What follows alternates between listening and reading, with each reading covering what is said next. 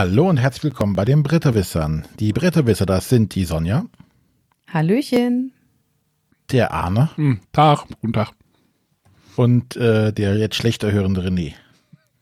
Ja, ja, Nachdem der Arne uns einmal die Ohren durchgeblasen hat, mach's besser. kann ich nicht. Ähm, ja, heute haben wir wieder eine Auf dem Tisch Folge und wollen mal wieder etwas über Spiele sprechen. Deshalb, wie gewohnt, ist der Matthias leider nicht bei uns. Oh, Und, oh. Aber er kommt ja eh nicht zum Spielen. Er muss ja die ganze Zeit arbeiten, arbeiten, arbeiten. hm. Zumindest jammert er immer so. Ob das der Wahrheit entspricht, wissen wir noch nicht. müsste man mal vorbeifahren, mal klingeln. Hat ihn schon jemand arbeiten sehen? Was der halt Arbeit nennt, ne? Ja, Stell dir, vor, der wär, stell dir vor, der wäre so ein Bauarbeiter, so ein, so ein Straßenbauer, der so irgendwie so hinter einer, hinter einer Maschine so Asphalt, Asphalt schüppt oder sowas.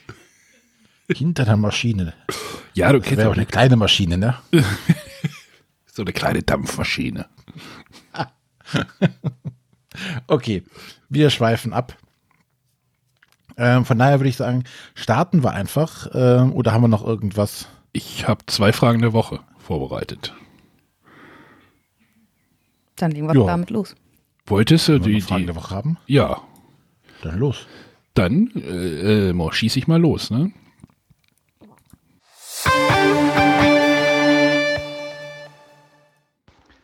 Ja, hallo, liebe Bretterwisser. Die Frage der Woche kommt heute von links unten, nämlich von mir, vom Olli. Und ich mache mir gerade Gedanken, wie wichtig die Ausstattung eines Spiels ist. Ähm, konkret brauche ich äh, aufwendige Ausstattung mit Miniaturen, mit Figuren statt Pappmarkern, mit Ja. äh, lasergeschnittenen Holzteilen statt kleinen Holzwürfeln? Oder ist es alles zu übertrieben bei dem Spiel? Man, es ist immer auch eine Frage des Preises. Und wenn das Spiel gut ist, brauche ich dann diese Ausstattung oder ist es auch mit schlichterer Ausstattung ein gutes Spiel? Also quasi der Gedanke dahinter, 50 Euro für ein Spiel mit allem Schnickschnack und wenn ich es nicht mag, ist halt die Kohle futsch. Oder selbes Spiel für 30 und wenn ich es dann richtig geil finde, kaufe ich mir einfach für 20 Euro ein Schnickschnack-Upgrade-Pack. Äh, ja, das ist so mal die Frage, die ich mir gerade auch selber stelle. Und ich werde eigentlich auch nicht so richtig schlau aus meiner eigenen Antwort, beziehungsweise weiß nicht, was ich sagen soll. Geiles Spiel, geiles Material, ja, aber macht ein geiles Material an sich schon ein gutes Spiel aus? Oder macht es ein Durchschnittsspiel damit zu einem besseren Spiel? Hm. Gute Frage, macht euch mal eure Gedanken. Ich bin gespannt. wünsche euch viel Spaß beim Podcast. Ciao, ciao, euer Olli. Du musst hier Genius leiser machen. Notiz an mich. Ja, Ja, der, Arne. der Olli, der Spielevater. Ja, ich habe mir so gedacht, so, ah, eigentlich lassen mich ähm, Spielematerial na, kalt nicht, weil ich habe ich hab die äh, Nachricht auf der Terrasse abgehört und meine Freundin saß daneben und die meinte, ja, dir ist äh, Material sehr wichtig, du hast schon Spiele ausgetauscht, weil irgendwie ein Stein besser war. Da ist mir nämlich gleich mal ein Azul-Beispiel in die, äh, Azul-Beispiel irgendwie in den Kopf geschossen, denn in der Erstauflage von Azul war der, dieser Startspielerstein ein Pappplättchen und dann gab es ja irgendwann eine zweite Auflage und die musste ich dann austauschen oder, ähm, Quacksalber von Quedlinburg hatte diese unsäglichen glänzenden Tableaus, die ja mit der zweiten Auflage ja auch verändert wurden und die Spielfarben und äh, das musste ich dann halt austauschen. Sind jetzt nur Kleinigkeiten, aber ich glaube, das ist mir schon wichtig. Wenn es eine bessere Version geben würde, würde ich immer dazu kaufen. Allerdings, oder austauschen. Allerdings habe ich noch nie so ein, so ein Upgrade-Kit gekauft. Also du kannst ja irgendwie für, ich glaube bei Räuber der Nordsee war das, da konnte man halt Münzen kaufen. Auf die, das finde ich dann immer so, nee, da, da, da, da, das kriege ich mit meinem Kopf irgendwie nicht überein. Also wenn, wenn das in der Spielpackung, also ich würde wahrscheinlich, so wie Olli das gefragt hatte, was ich machen würde, ich würde wahrscheinlich eher zu der 50-Euro-Version greifen, als die billige und dann selber upgraden. Das geht für mich irgendwie so nicht in den Kopf rein. Aber hast du nicht geupgradet, indem du einfach nur ein neues Spiel gekauft hast? Ist jetzt eine Frage. Ich habe mir ja heute die King of Tokyo Dark Edition auch gekauft, weil. Ah, nee, ist sie. Ja, doch, es gibt neue Energiemarker. Hm, ja, habe ich wahrscheinlich. Hm. Toll. Vielleicht nicht so direkt, ne, dass du nicht so ein Deluxe Pimp-Set gekauft hast. Wie du, du kannst ja auch bei äh, BGG kannst ja auch so Marker kaufen, ne? Mhm. So, so äh, die normalen Marker dann aber, ich weiß nicht, in, in äh, Harz gegossen oder sonstiges. Aber, aber ja, ich habe ja einmal so einen Kickstarter mitgemacht, ne? Da mhm. gibt es ja dann auch immer diese, ey, wenn du das noch nimmst, dann kriegst du das noch und wenn du das noch nimmst, kriegst du das noch dazu.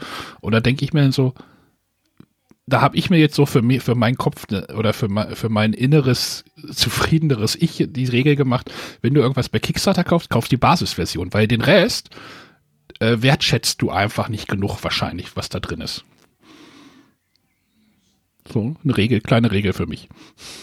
Mhm. Aber wenn die Basisversion schon cool ist, ist, sie, ist das halt nett. Aber ich würde dann halt nicht irgendwie, äh, das war jetzt irgendwie das, das war, das war ja mein einziger Kickstarter, das Human Punishment. Äh, da gab es ja dann auch irgendwie, ach, irgendwie eine Black Edition und eine Black Edition und plus das und größere Tableaus und da habe ich mir so gedacht, brauche ich die wirklich? Und habe mich dagegen entschieden. Naja, dieses brauche ich die wirklich? Die Frage darf man sich ja sowieso nicht stellen. Ja. Brauchst du das Spiel wirklich oder hast du genug, das zu spielen kannst? Also von daher ist die Diskussion sofort beendet. Nein. Nein. Du hast nicht genug, meinst du? Ja, aber ich würde jetzt zum Beispiel. so viel, dass sie alle auch schon abgenutzt sind? Ich, ich würde jetzt aber nie auf die Idee kommen, äh, mir irgendwie eine Print-and-Play-Version zu machen oder auszudrucken. Äh, auch wenn das Spiel irgendwie noch so cool ist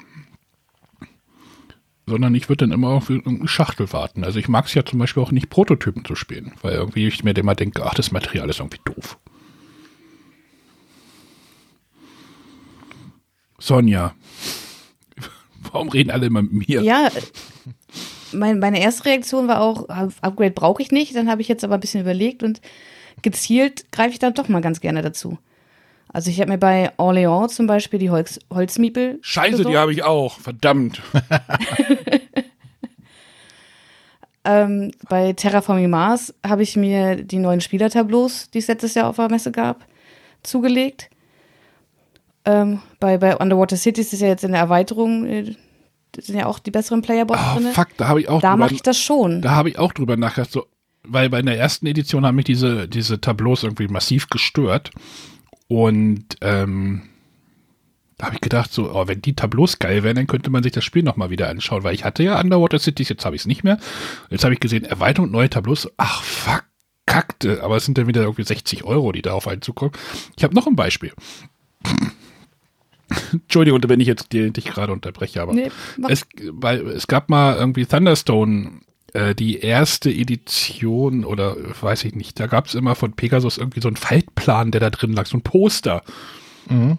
Ein Spielplan. Mann, habe ich das gehasst. Und irgendwann gab es ein Spielbrett und da habe ich gedacht, so, ja, das ist geil. Also ich, ich glaube, mir ist das schon sehr wichtig. Ja, apropos Spielbrett, ich habe mir zum Beispiel für Bunny Kingdom äh, von, von Yellow, die hatten ja so einen kleinen Spielplan in der Erstauflage, da habe ich mir äh, den größeren Spielplan noch zugelegt. Also ich würde sagen, gezielt mache ich das schon. Ja, und das ist, erhöht dann auch den Spielspaß. René?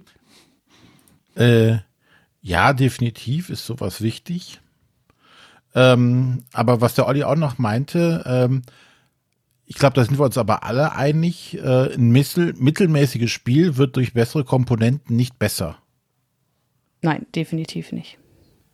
Ja, und äh, ja, ich kenne auch, ähm, vielleicht komme ich da später nochmal zu, Spiele, die haben ein tolles Material und eine tolle Ausstattung, ähm, sind dann aber nur Grütze und dann äh, bringt die Miniaturen, seien sie noch so toll oder die Marker oder Goldmünzen auch nichts mehr. Die reißen es dann leider nicht mehr raus.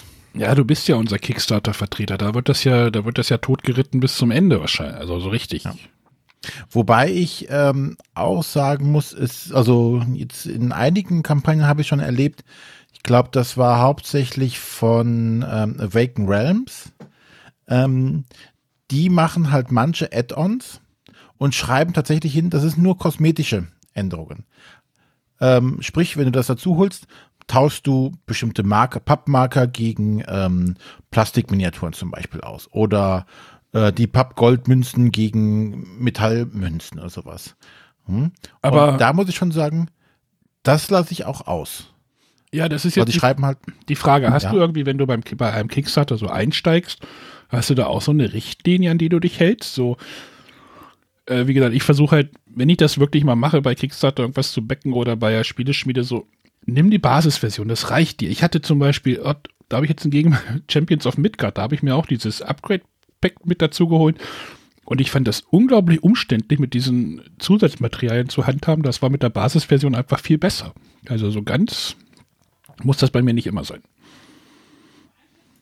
ja, es gibt ja unterschiedliche Typen. Also bei Kickstarter kannst du auch sagen, oh, du gehst immer all in, weil dann ist der Wiederverkaufswert meistens besser. Hm. Ja, das ist besser wohl wahr, los. ja. Ne? Ähm, aber wie gesagt, ich vermeide auch zum Beispiel diese ganzen rein kosmetischen Updates, die jetzt mir nicht das Spiel an sich mehr bringen. Ne, ich weiß nicht, hier bei ähm, Extrembeispiel äh, Death May Die von Simon, diese riesige Toulouse-Miniatur, die ja nichts mit dem Spiel mehr zu tun hatte, aber sowas würde ich zum Beispiel auch auslassen. Oder wenn es heißt, hier ähm, kriegst du noch extra geprägte äh, Metallmünzen, wo ich sage, naja, ich habe mir hier für das Spiel schon mal irgendwie oder so Metallmünzen genommen und das sieht auch cool aus. Die kann ich jetzt in anderen Spielen auch wiederverwenden. Ähm, Macht man aber auch nicht. doch, Ja, okay. ich habe ein Set an Münzen und das dann ist halt in keiner Spieleschachtel drin, sondern das liegt halt so rum. Ja, aber das stimmt doch meistens, stimmt dann wieder die Verteilung der Münzwerte nicht. Ähm, ja. Ich versuche das. Ja, in den meisten äh, Fantasy-Spielen geht es um Goldmünzen. Die haben selten den Wert von über 10 oder manche haben vielleicht mal 50. Das war's dann aber auch schon. Ah, Das wäre nochmal eine gute Idee. Irgendwie, sowas gibt es doch bestimmt beim Chinesen um die Ecke, oder? Ah, richtig gute nicht. Die sollen ja schon was, sollen ja schon gut aussehen. Dann willst du ja auch nicht so irgend so einen Plastikrotz kaufen, dann kannst du auch bei den Pappmarkern bleiben. Die sehen dann besser aus. Hm, ich gucke gerade. Mal gucken. Hm. Ja, egal, mach mal. Ja. Aber ja, ähm, es erhöht halt nicht das Spiel, also oder es macht ein schlechtes Spiel nicht äh, schlecht, äh, besser, aber ich denke, so, wenn wir zum Beispiel jetzt hier Too Many Bones nehmen, wo du ein gutes Spiel oder ein sehr gutes Spielprinzip hast, und dann hast du noch dieses, diese Ausstattung dabei, diese Neoprenmatten, diese ganzen Würfel, ähm, diese hochwertig produzierten Karten, die äh, in Milch schwimmen können und so weiter. Was? okay. Ja, das sind halt äh, Plastikkarten. Ne? Die sind halt komplett laminiert. Die sind wasserabweisend. Also, damit kannst du baden gehen oder sowas. Ne? Ähm, gesagt, ändert nichts am Spielprinzip, was immer noch gut ist. Aber durch diese hochwertige Ausstattung wirkt es schon deutlich edler und macht dann auch was beim Spielgefühl. Ne? Wenn du halt, ähm, oder die, die bei Too Many Bones haben ja auch diese ganzen Pokerchips als ähm, Materialien. Und wenn du da natürlich wertige Chips hast, macht das was anderes, als wenn du so Billo-Plastikchips da hast. Macht einfach ein besseres Gefühl. Ja. Mann, ich, ich habe noch eine Frage. Wie soll, wo soll denn das noch enden? Na, mach mal. Dann mach mal. Mach mal, sagt er einfach. Hallo liebe Bretterwisser, hier ist der Sven aus Berlin und mir geht es heute um das Stiefkind der Blogger und Influencer, nämlich um die Spielerweiterung. Weder preiswürdig noch erwähnenswert. Auf jeden Fall habe ich so manchmal das Gefühl, dass es ähm, auf verschiedenen Kanälen kaum vorkommt und nicht erwähnt wird und lieber das neueste Spiel besprochen wird als die na, erste oder zweite gute Erweiterung. Oder was ist dann euer Eindruck?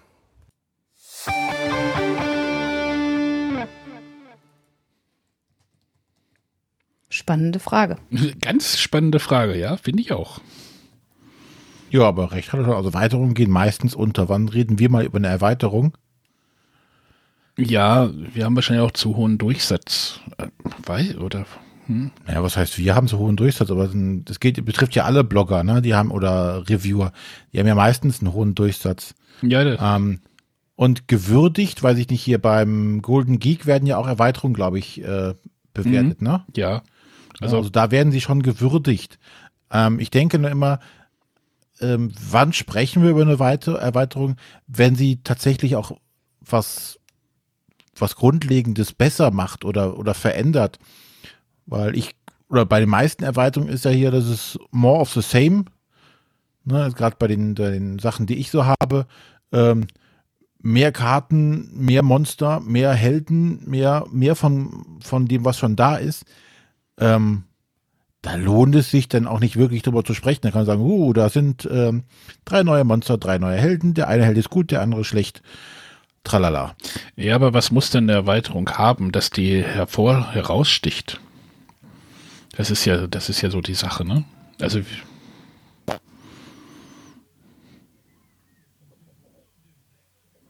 Ja, ist die Frage, ne? so, so so Dominion kann man, kann man Dominion, ja, sind auch Erweiterungen, ne?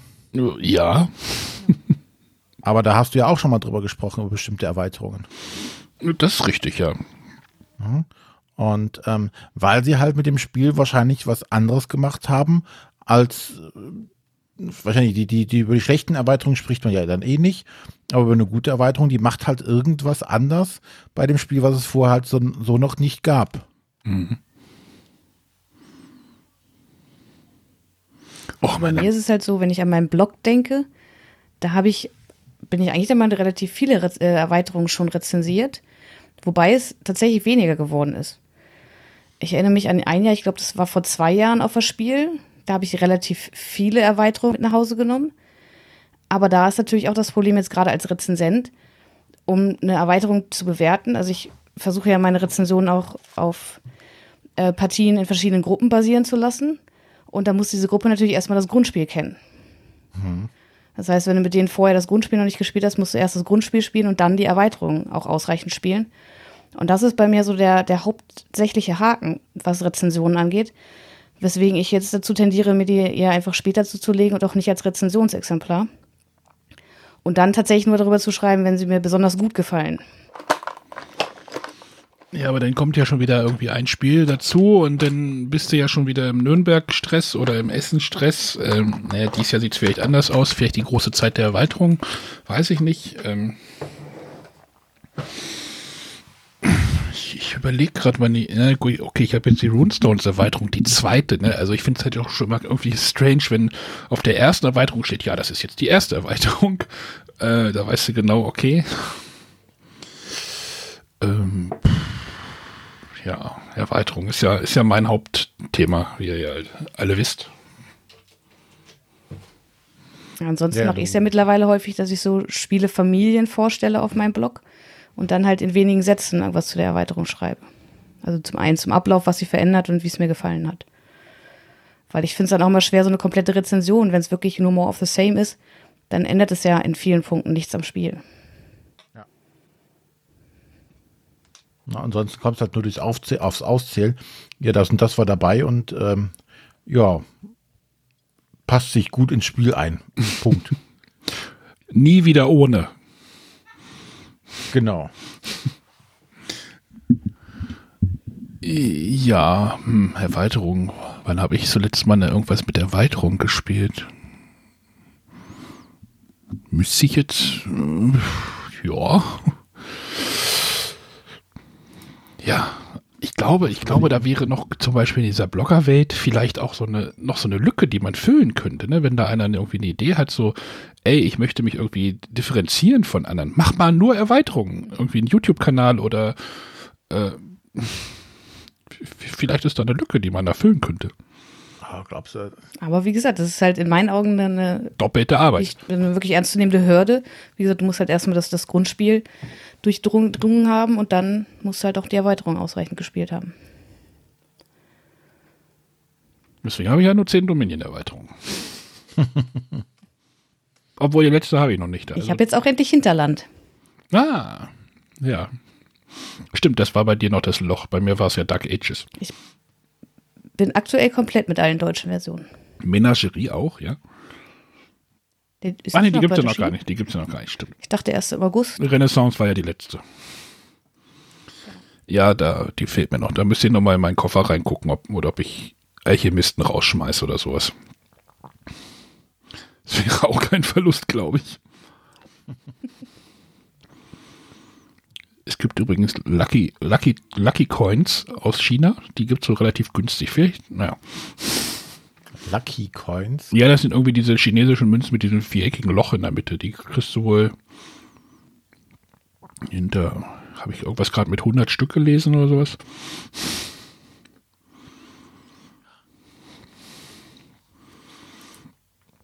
Ja. Ja, also, wenn ihr bei, bei der Frage der Woche mitmachen möchtet, das mache ich nochmal kurz ein bisschen Promo. Äh, das war jetzt hier vom Sven und vom Olli. Äh, auch immer gern gesehene Gäste bei uns, aber wir nehmen auch neue, neue Münder, Stimmen. Äh, schreibt einfach eine WhatsApp-Sprachnachricht an den 0170 5444 843. Wenn ihr euch das nicht merken könnt, äh, es gab auch eine Kapitelmarke. Oder guckt einfach in die Shownotes, da steht die Kapitelmarke wahrscheinlich auch nochmal drin.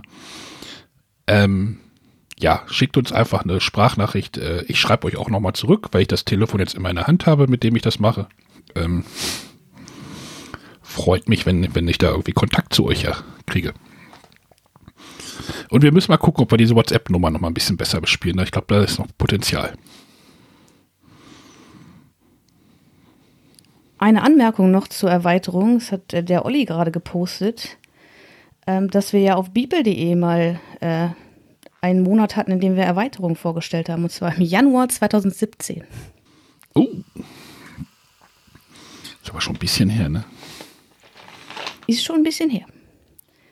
Aber da haben wir uns mal genau das Thema Erweiterung herausgepickt.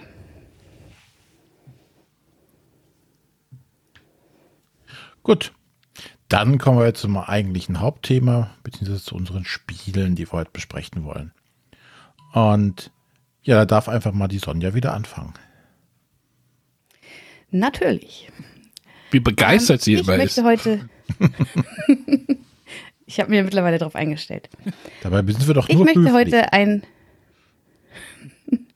ein Spiel vorstellen, ähm, bei dem es auch ähm, auf dem Tisch gut aussieht, weil es äh, ganz besonderes Material hat. Und zwar Daddy Winchester. Ist im Original erschienen als Puppy Winchester oder Peppy Winchester. Das liegt hier auch Ähm, noch rum. die deutsche Version wurde Daddy Winchester genannt und es ist ein Versteigerungsspiel, bei dem auch so ein bisschen geblufft werden kann. Ähm, und vom Spielaufbau her ist es halt ein großer Spielplan in der Mitte und da drauf steht eine 3D-Lok und ein 3D-Schiff. Und ich finde, also ich habe das, ich glaube, es war ein Essen bei einer Neuheitenschau gesehen und es hat mich sofort angesprochen. Einfach so diese Lok und das Schiff. Das hat mich aber dazu eingeladen, das losspielen zu wollen. Stand da schon in Essen Worum rum? geht's in dem Spiel? Entschuldigung. Ja, bei Blue Orange Games. Ah, okay. Weil die ja in Essen schon ähm, die englische Version rausgebracht haben. Beziehungsweise ich glaube, das ist, war bei denen sogar eine multilinguale Version. Ähm, genau, und jetzt Daddy Winchester ist ja gerade bei Hoch erschienen, kurz nach der Spielwarenmesse in Nürnberg. So. Entschuldigung, wollte ich nicht unterbrechen. So, es ist ein Versteigerungsspiel. Und zwar geht es darum, dass Daddy Winchester gestorben ist. Wir sind jetzt äh, die Hinterbliebenen und möchten sein Erbe unter uns aufteilen. Zu seinem Erbe zählen 19 Parzellen Land. Und ähm, um diese steigern wir Runde für Runde. Wir starten alle mit, dem, mit der gleichen Summe Geld. Wir haben alle 8000 Dollar zur Verfügung. Und dann werden, wird ein Plättchen aufgedeckt, was die Parzelle bestimmt, um die es jetzt geht. Und dann wird einfach geboten. Der erste gibt ein Gebot ab, der zweite kann es erhöhen, muss mindestens 1000 Dollar mehr setzen. Und so geht es reihum, bis im Idealfall alle bis auf einer gepasst haben und derjenige bekommt dann die Parzelle. Ähm, was gibt es dazu? Es gibt vier Parzellen, die bringen ein geheimes Einkommen. Und zwar ist es einmal die Ranch. Auf der Ranch hat Daddy Winchester sein Geld versteckt im Haus. Genauso in drei Goldminen. Wir wissen aber nicht genau, wie viel. Vielleicht hat er es auch vorher alles ausgegeben, bevor er verstorben ist. Wir wissen es nicht genau. Ansonsten haben wir halt verschiedene Landschaften, drei Arten, und es gibt offene und geheime Ziele. Zu Beginn zieht jeder zwei geheime Ziele, die geben ihm bei Spielende eine bestimmte Geldsumme, wenn er es geschafft hat, entweder Parzellen am Fluss zu bekommen oder ähm, in irgendeiner bestimmten Anordnung bezieht sich das auf die Parzellen, die man bekommt, und dann bekommt man diese Summe ausgezahlt. Bei den offenen Zielen ist es so, die liegen aus, da sind äh, Gelder zugeordnet und die können, kann jeder erfüllen. Am Ende seines Zuges kann man sagen, hier, das habe ich erfüllt, dann bekommt man dieses Geld sofort. Und umso mehr Geld man im Spiel hat, umso mehr kann man eben auch für weitere Parzellen bieten. Zusätzlich liegt auf jeder Parzelle noch so ein Bonusmarker, da gibt es drei verschiedene von. Der eine erlaubt es, die geheimen Karten anzuschauen, also die Ranch- oder die Minenkarten, um zu schauen, lohnt sich das überhaupt. Ich kann mir damit auch die äh, Geheimziele der Mitspieler anschauen, um zu gucken, oh, auf was geht der, was will ich ihm vielleicht vor der Nase wegschnappen. Der zweite Bonusmarker bezieht sich auf das Schiff und die Lok. Und zwar, äh, wenn man so einen Marker hat, darf man eben die Lok oder das Schiff versetzen. Und dann bekommen alle Spieler Geld, die angrenzende Parzellen haben. Und dabei, äh, ich kann es auch einfach stehen lassen, ich muss es nicht zwingend verschieben. Und ich kann es auch nicht nur irgendwie ein oder zwei Felder weiter, sondern ich kann es beliebig positionieren. Entweder also das Schiff auf dem Fluss und die Lok auf den Schienen. Und der dritte Bonusmarker ist der Saloon. Es ist jetzt nämlich so, ähm, der Spieler, der am Ende die Auktion gewinnt, hat ja dann eine Summe, die er geboten hat, die muss er bezahlen. Und zwar teilt er die zu gleichen Teilen unter den Mitspielern auf. Und wenn das nicht aufgeht und es bleibt was über, landet das Geld im Saloon. Und mit so einem Saloon-Plättchen kann man sich einfach das Geld nehmen, was aktuell im Saloon liegt. Natürlich bevor man selber eingezahlt hat für die Parzelle, die man gekauft hat. Ja, und so werden einfach die 19 Parzellen versteigert und am Ende gewinnt der Spieler, der das meiste Geld vorweisen kann. Äh, bei Spielende gibt es noch einen Bonus von 5000 Dollar für den Spieler, der die meisten Parzellen hat. Trotzdem muss ich sagen, hat bei uns in der Regel immer der gewonnen, der einfach das meiste Geld hat, weil er die wenigsten Parzellen gekauft hat und damit halt am meisten Geld eingespart hat. Äh, selbst diese 5000 Dollar, die derjenige bekommt, der die meisten Parzellen hat, das hat sich bei uns in der Regel nicht gelohnt. Und auch bei den offenen Zielen war es oft so, dass man schon abschätzen konnte, wer hat denn da die besten Chancen, dass die anderen Spieler dann zusammengearbeitet haben, dass derjenige da nicht noch das letzte Plättchen bekommt, um dieses Ziel zu erfüllen. Ähm, trotz allem hatten wir bei allen Partien eigentlich ziemlich Spaß. Es ist halt von den Regeln sehr einfach, es umfasst, glaube ich, nur drei Seiten. Man kann schnell einsteigen, es wird einfach reihum geboten. Ja, und am Ende wird der Sieger bestimmt. Es ist natürlich sehr zufällig, auch wo wie viel Geld liegt. Ähm, aber wir hatten, wie gesagt, eine Menge Spaß dabei.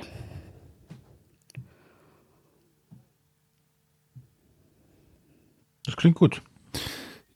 Auktionsspiele finde ich eigentlich immer ganz cool. Also ich muss das auch mal jetzt aus dem Schrank holen und dann mal auf den Tisch bringen. Aber wir haben gerade eine andere Baustelle, die wir noch beenden müssen erstmal. Ja, ist im Moment bei uns auch ein bisschen schwierig, weil es erst ab drei Spielern spielbar ist. Hm, genau. Aber bei zwei Spielern wird es wahrscheinlich auch nicht so sinnvoll sein. Ähm, was ich ein bisschen schade finde, ich sagte ja, also die Lok und das Boot, die sehen ziemlich cool aus. Leider sind sie, obwohl sie ja spielerisch relevant sind, kommt es viel zu wenig zum Tragen. Hm. Also. Es gibt zwar diese paar Bonusmarker, aber in der Regel versucht die der Spieler zu bekommen, der vielleicht viele Parzellen ähm, irgendwo platziert hat. Und die waren eher so schmückendes Beiwerk, würde ich sagen. Hätte man auch mit dem Holz, sind wir wieder bei dieser Ausstattungsfrage, ne? hätte man wahrscheinlich auch mit dem Holz äh, Marker irgendwie regeln können. Ja, aber dann muss ich zumindest gestehen, wäre es mir in Essen nicht so ins Auge gefallen. Also war schon, ich bin da wieder der Show gegangen und dachte mir, oh, das sieht aber cool aus, das möchte ich kennenlernen. Hm. Ich weiß nicht, ob ich mir das gedacht hätte, wenn da einfach nur zwei kleine Holz- oder Pappmarker gelegen hätten. Also an den richtigen Stellen getriggert. In meinem Fall auf jeden Fall. Gut. Ähm, ich mogel mich jetzt einfach mal dazwischen. Normalerweise wäre jetzt der Arne dran. Ähm, aber da ich heute was mehr zu erzählen habe, äh, klinge ich mich mal mit zwei kleinen Spielen, weil so klein sind die gar nicht. Äh, mal kurz dazwischen und der Arne kann auch was zu den Spielen sagen. Mhm. Mm, denn auch wenn wir unsere kleinen Bretterwisser ab und an vernachlässigen, mhm. äh, landen doch noch mal ab und zu mal Kinderspiele bei uns auf dem Tisch. Äh, und davon sind jetzt zwei bei uns gelandet. Der Arne hat sie gespielt. Äh, oder weiß ich, habt ihr sie immer gespielt? Ja. Ja. Und äh, dann hat er sie mir gegeben und wir haben sie dann auch gespielt.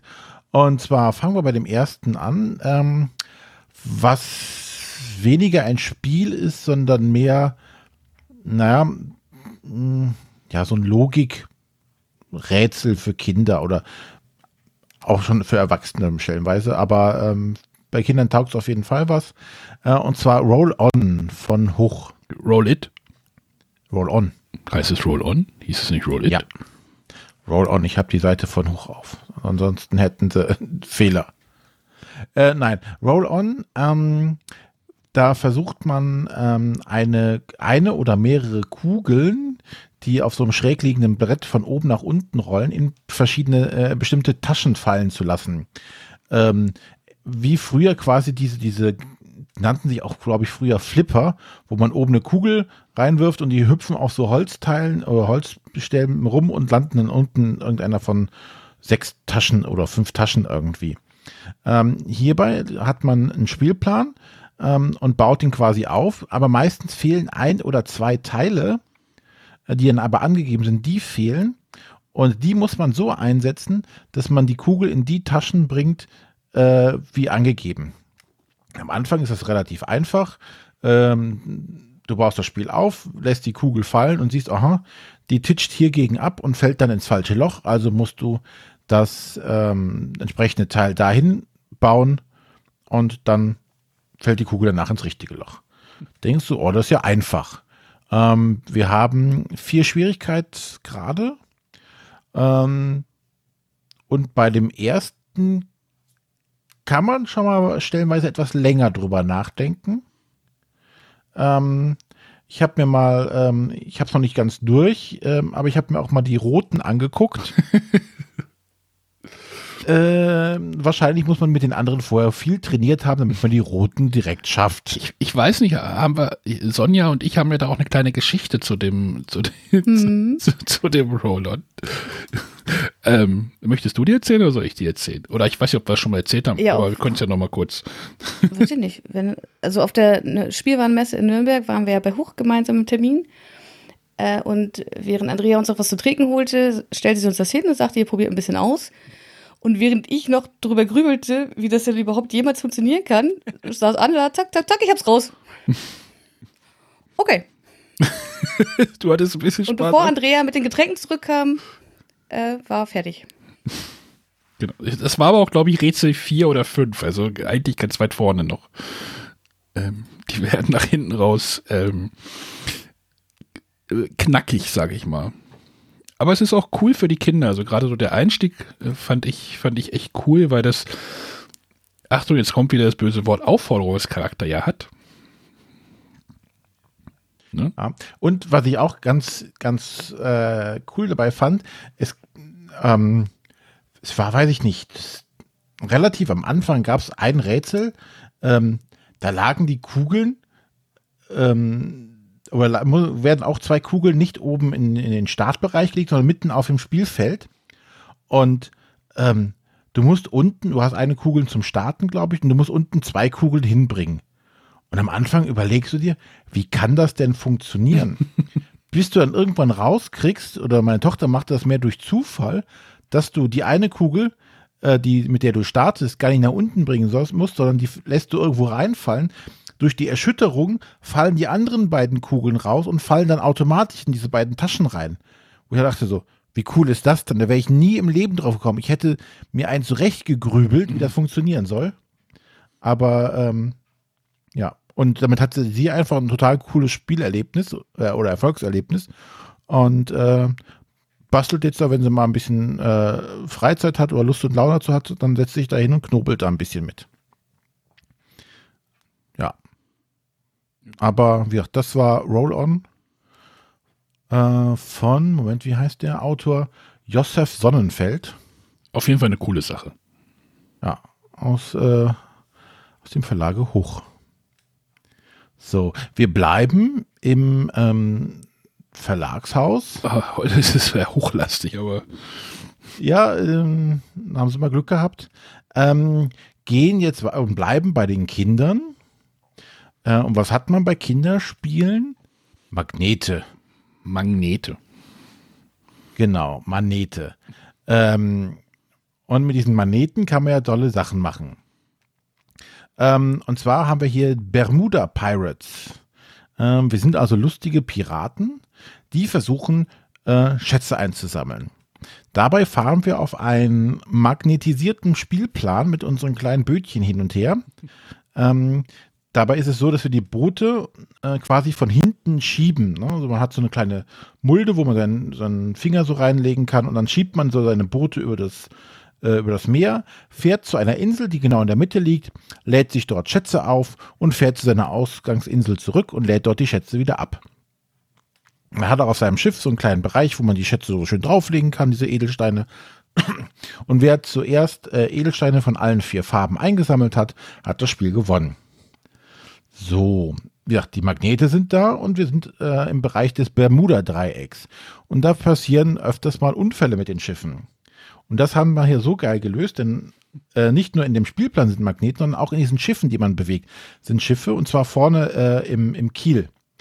Und ähm, wenn man jetzt mit seinem Schiff über äh, einen dieser Magnete fährt, die sieht man also nicht und die sind auch jedes Mal, man kann den Spielplan so umbauen, dass man sie nicht sieht, an einer anderen Stelle. Und wenn man da drüber fährt, schnappt das Schiff quasi vorne mit dem Kiel drauf und die, die, die Edelsteine, die man gesammelt hat, fliegen dann vom Heck runter mitten auf den Spielplan wieder drauf. Ähm, sprich, man muss sich an, ähm, das macht man dann einmal und dann muss man wieder bei seiner Insel starten. Also versucht sich zu merken, äh, wo jetzt dieses, diese Stelle war, versucht die großräumig zu umfahren und schnapp landet man am nächsten Magneten, bleibt da hängen. Muss sich also auch das merken. Man hat so gleich, äh, man hat Bojen, die einen da helfen können. Ähm, aber da das Ganze sehr grob nur angezeigt ist und man vielleicht zu nah an seiner Boje doch vorbeifährt, schnappt wieder der Magnet zu und schon wieder fliegen die Edelsteine runter. Ähm, das hat uns einen, Heidenspaß gemacht ähm, mit diesen Schiffen da hin und her und auch, ähm, auch das Lenken muss man erstmal lernen, weil Mhm. Du fährst halt gerade auf eine Insel zu und musst dann versuchen, weil du die Insel darf man nicht berühren oder fest oder sonstige Gegenstände darf man nicht berühren. Also du musst versuchen, noch das Schiff zu lenken.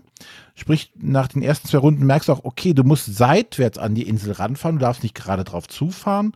Äh, du musst dir merken, wo sind die, die ähm, Untiefen oder diese Magnete. Dann noch ein nettes Element, man kann sich auch gegenseitig ärgern, indem man nämlich ähm, die Edelsteine können nämlich im Wasser landen. Und wenn man jetzt äh, nach demjenigen dran ist, kann man versuchen, dahin zu fahren und sich die Edelsteine, die der andere verloren hat, einfach zu schnappen äh, und auf sein Schiff zu packen und dann nach Hause zu fahren, um damit dann Punkte zu machen. Du kannst ihm auch noch eine Boje in den Weg stellen.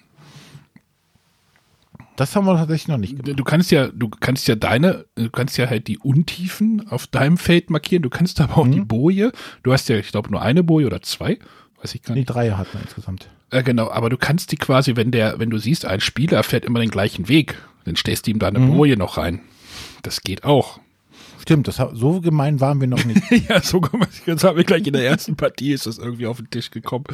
Äh, dann zwingst du ihn halt Umwege zu fahren. Wie René hat ja gerade gesagt, dieses Lenken mit den Schiffen ist halt so Kurven und sowas. Das ist wie rückwärts einpacken mit Anhänger ungefähr. Äh, man muss aber so ein bisschen, also man braucht da schon ein bisschen Fingerspitzengefühl. Das ist ganz cool für die Kinder. und dann haben wir uns überall Bojen hingestellt, dann wird es natürlich auch ein bisschen schwieriger. Auf jeden Fall kann man da so äh, viel Spaß haben und man hat als Erwachsener, glaube ich, so gut wie keinen Vorteil. Oder? Nach den Nö. ersten Partien hatten, hatten die Kids das gut raus, was sie machen müssen. Und ähm, als Erwachsener bist du eher so, ah, ich habe das genau im Auge, ich weiß, wie weit ich dran vorbeifahren muss. Platsch! Und Genau. schon wieder hängen geblieben. Ja. Man wird da etwas übermütig. Nee, das ähm, fanden wir alles sehr gut. Hat uns Spaß gemacht.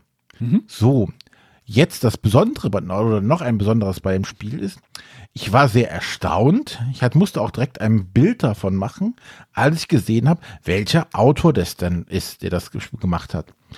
Oh, habe ich jetzt gar nicht drauf geachtet. Ja, das habe ich doch sogar bei uns im, im Slack gepostet. Und zwar der Autor. Das ist wieder ein Kanal, den ich, den ich nicht, den, den ich nicht betreibe, äh, nicht in, in dem ich nicht Mitglied bin. Doch, eigentlich schon. Äh, ist äh, Jeppe Norska. Bekannt durch die Spiele 50 Clues. Ach, nee, das habe ich gar nicht mitgekriegt. Ja. Also. Weiter können so- die Spiele so- nicht auseinander sein, meinst du? Genau. Das hatte ich auch im Check. Das nenne ich mal ein breites Spektrum. Ein Kinderspiel über lustige, comicartige Piraten hin zu einem Ich bin wahnsinnig Spiel, ähm, das nur ab 18 spielbar ist. Ähm, fand ich auf jeden Fall sehr nett, das auf einmal zu erkennen. Naja, war das nicht Ja, irgendwie, war das nicht auch Seven's Continent und Just One? Waren das Genau. nicht auch die gleichen Autoren? Genau. Ja, vielleicht braucht man so ein, so ein verrücktes, breites Spektrum, dass man sich einfach denkt so, okay, jetzt entwickle ich mal so, jetzt habe ich eine Idee für 50 Clues. Ach, da ist was rausgekommen, was ich jetzt bei Bermuda Pirates benutzen kann. Ja, vielleicht. Vielleicht wären bei 50 Clues früher mal 50 Magneten bei oder so, man weiß es nicht. ah, vierte Auflage. Ja, auf jeden Fall, ähm, das wären die Bermuda Pirates äh, von Jeppe Noska äh, bei Huch rausgekommen. Schön. Ja, ist ein, also cool finde ich halt, wie das mit den Magneten gelöst ist, weil du hast halt ja, vier Platten, die du unter den Spielplan baust und, und dann baust du halt das andere Plan, den Plan oben drauf und diese vier Platten kannst du halt so ein bisschen bewegen, also drehen, also die kannst du halt die Orientierung ein bisschen verändern, dass diese Magneten und die Gefahrenstellen sich pro, im, in jeder Partie immer so ein bisschen an einer unterschiedlichen Stelle befinden. Das fand ich, fand ich echt cool gelöst. Ja, ich hatte irgendwie, irgendjemand hat das ausgerechnet und wie viel ähm, mh, Permutationen gab es, weiß ich nicht. Irgendwie unglaublich viel. Zwei, ja, genau, 256 äh, Setup-Kombinationen. Ja, wahrscheinlich kannst du die ja auch noch einmal flippen, also auf die Rückseite denn drehen. Der Magnet wird ja wahrscheinlich irgendwo in der Mitte denn drin sitzen. Das, äh, ja. Schönes, lustiges Kinderspiel. Magneten und Geschicklichkeit. Geht ja immer. Ja. Kinder- und Familienspiel, würde ich schon so fa- fast sagen. Ich weiß nicht, ob Sonja, ob du dich daran erinnerst, aus dem Termin an, dem, an das Spiel? Ja, ja, das sah da ganz witzig aus, aber danach habe ich es natürlich nicht gespielt. Ja, du bist auch wahrscheinlich nicht Zielgruppe. Ja, wobei es halt ab 7 plus ist, ne? Es ist kein reines Kinderspiel. Vielleicht sollte man einfach Schafe von der Insel holen und die fallen dann vom Schiff. Und er, Ja, Es würde die Chancen auf jeden Fall erhöhen, dass ich dann doch mal spiele. ertrinken jämmerlich oder sowas. Nimmst einfach, nimmst einfach so ein paar Agricola, nimmst einfach so ein paar Agricola-Schafe und stellst die auf die Insel. Flip. Würde wahrsch- aber die sind wahrscheinlich ein bisschen schwer. Ja. Darf ich jetzt mal dazwischen springen, damit René hier nicht die ganze Zeit. Genau, das ist jetzt dran.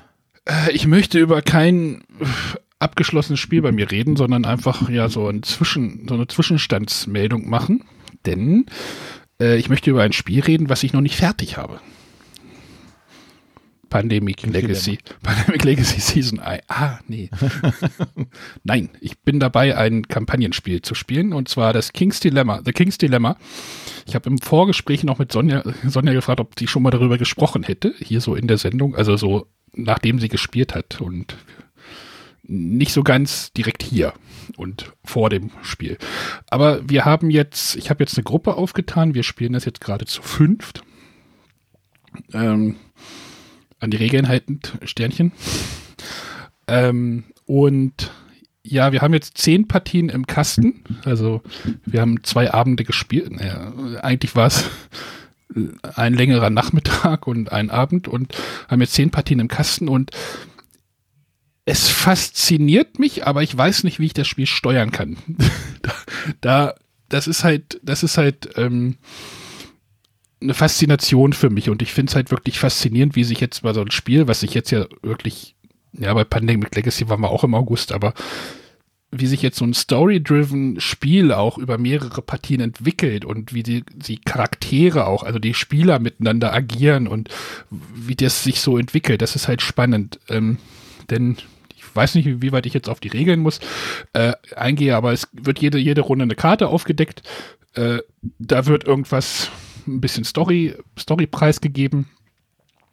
Und dann müsst ihr halt abschätzen mit eurer Entscheidung, da ihr der Draht verkörpert. Seid ihr für eine Entscheidung oder seid ihr gegen eine Entscheidung oder sagt ihr auch, ist mir egal, macht ihr mal, also ihr passt, kann halt auch passieren. Und dann passieren halt äh, Dinge mit den, mit den fünf Werten, aus denen das Königreich so besteht. Also wie viel Geld hat man, wie stark ist die, das Militär, wie klug ist euer Königreich. Also da gibt es halt so fünf Werte dafür.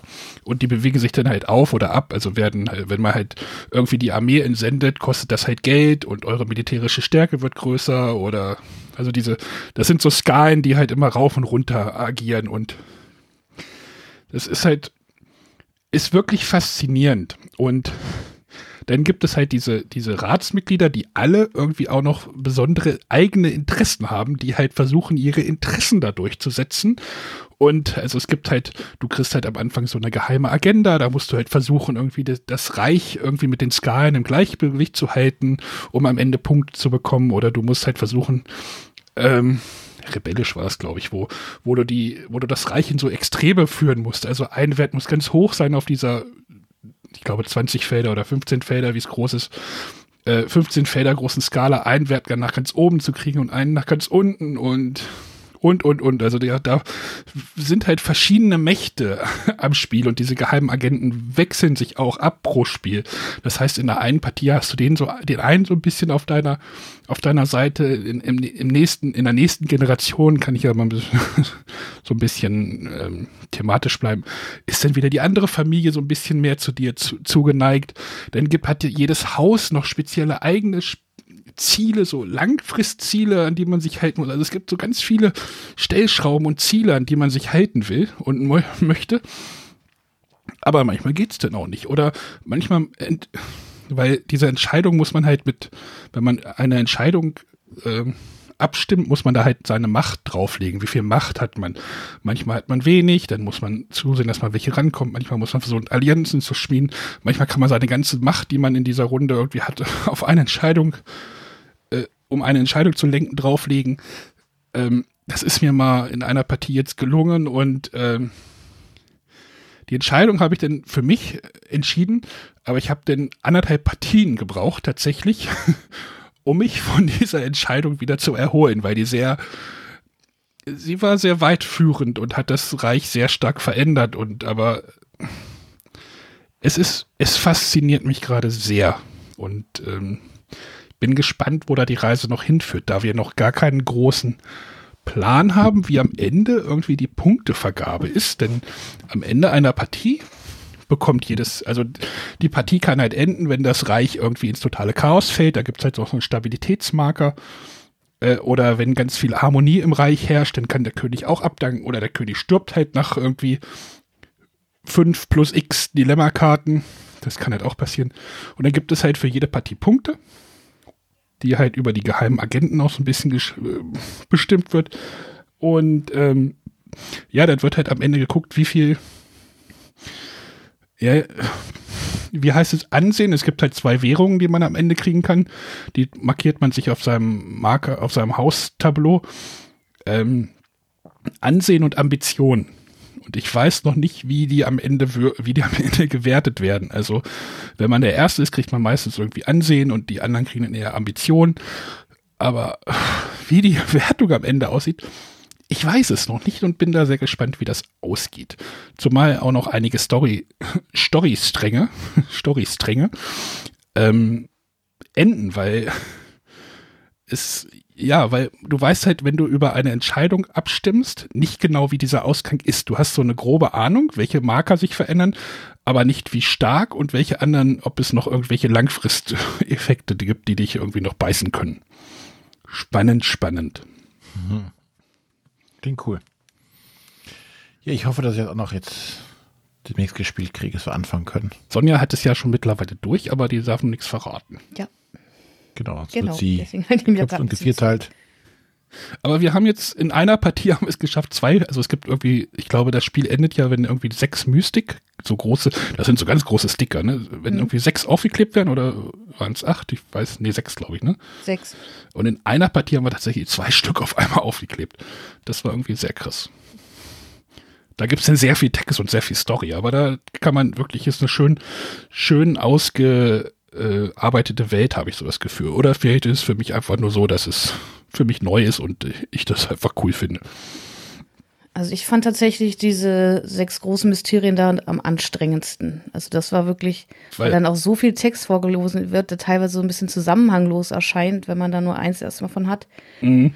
Das war bei uns immer eher so, dass man sagt, man kann es halt noch gar nicht so richtig einordnen. Aber ja, ich bin halt eher so ein mechanischer Spieler. Vielleicht liegt es da bei mir wirklich daran, dass andere, die mehr auf die Story setzen, da dann auch mehr Spaß dran haben. Ja, das ist ja so ein bisschen so, ich weiß nicht, ob du das mal gesagt hast, du kannst es ja, du kannst es ja voll rollenspielmäßig ausspielen. So jedes Haus, also es gibt, glaube ich, irgendwie zwölf Haustableaus, wovon wir jetzt halt genau. nur fünf brauchen. Also klar, du kannst noch mal einen Spieler austauschen, aber auf diesem Haustableau ist ja schon mal eine Story. So, das eine sind die Snobs, die irgendwie die Bauernschaft versklaven will. Ich verkörper jetzt so ein Haus, das äh, hat zwar kein Geld, aber möchte halt ganz viel Party oder sagt dem Wein sehr zu. Und du kannst es halt sehr, du kannst es halt richtig rollenspielmäßig wahrscheinlich auch spielen. Meistens mhm. kippt das bei mir, wo ich dann immer denke, so, ich, ich finde die Entscheidung jetzt, ist mir eigentlich egal, was die Entscheidung, ich möchte jetzt eigentlich nur den Marker nach oben kriegen. Ne? Also, so ja, genau. storymäßig wäre mein Haus so eigentlich dagegen, aber ich möchte jetzt eigentlich so das Interesse ist jetzt einfach irgendwie den Marker Reichtum irgendwie in den mittleren Bereich wieder zu kriegen, obwohl ich eigentlich so storymäßig dagegen wäre. Äh, oder so, Dafür so ist dann ganz vorteilhaft, dass manchmal, wenn man sich wirklich versucht, in die Situation hineinzuversetzen, die Entscheidungen ja schon auch ethisch fragwürdig oder ethisch anstrengend sind. Ja. Das waren so die Punkte, wo es bei uns dann doch eher mal gekippt hat, dass man sagt, okay, eigentlich möchte ich jetzt meinen Marker in die Richtung bekommen, aber diese Entscheidung, das kann ich mit meinem Gewissen nicht vereinbaren, die zu treffen. Ja, ich kann ja, ist einfach eine generische Entscheidung, wie die storymäßig da drin ist. Es gibt, wir hatten eine Entscheidung, Prostitution abschaffen. Seid ihr dafür oder seid ihr dagegen? Das ist ja jetzt eine ethische Entscheidung, wo man so sagt, so, ja, wie stimmt man da ab? Also, hat halt beides so. Dich, ja oder nein? Du siehst halt, du siehst halt auch, es werden halt immer gleich oft, wenn die Karte kommt, die äh, Storykarte, dann werden halt gleich auf dem Spielplan so die Marker auf den entsprechenden Bereich gelegt, die sich jetzt bewegen könnten. Da weißt du dann schon so, okay, das geht dann hoch und äh, ja, spannend, spannend. Aber ich sehe mich nicht, dass es das Kennerspiel des Jahres gewinnt. Also auch irgendwie irgendeine annähernde Chance hätte da irgendwie. Weil das doch, glaube ich, für so eine Kennerfamilie oder Kennergruppe schon viel Text ist. Nicht viel Regeln, aber es ist schon, ja, okay, der Text sollte eigentlich ja auch kein Problem darstellen, aber ja. Aber da bin ich grundsätzlich bei dir, das hatte ich ja auch schon gesagt. Also ich freue mich sehr, dass es äh, nominiert wurde, aber es ist für mich ein Fall wie Detective im vergangenen Jahr. Ich äh, kann mir nicht vorstellen, dass das Chance auf, auf die Auszeichnung hat. Ja, aber eigentlich ist es ja auch nur, okay, Karte aufdecken, lesen und dann überlegen, welche Entscheidung treffe ich. Na, okay, es ist ja noch so ein bisschen diese Geheimagenten, offene Agenten, die es dann halt noch gibt und ah, positive, negative Sticker, ja, okay, es ist schon. Aber du kannst ja mal wieder das äh, Beispiel Terraforming Mars irgendwie so reinführen. Ne? Das killt ja jedes Argument irgendwie im Kennerspielbereich.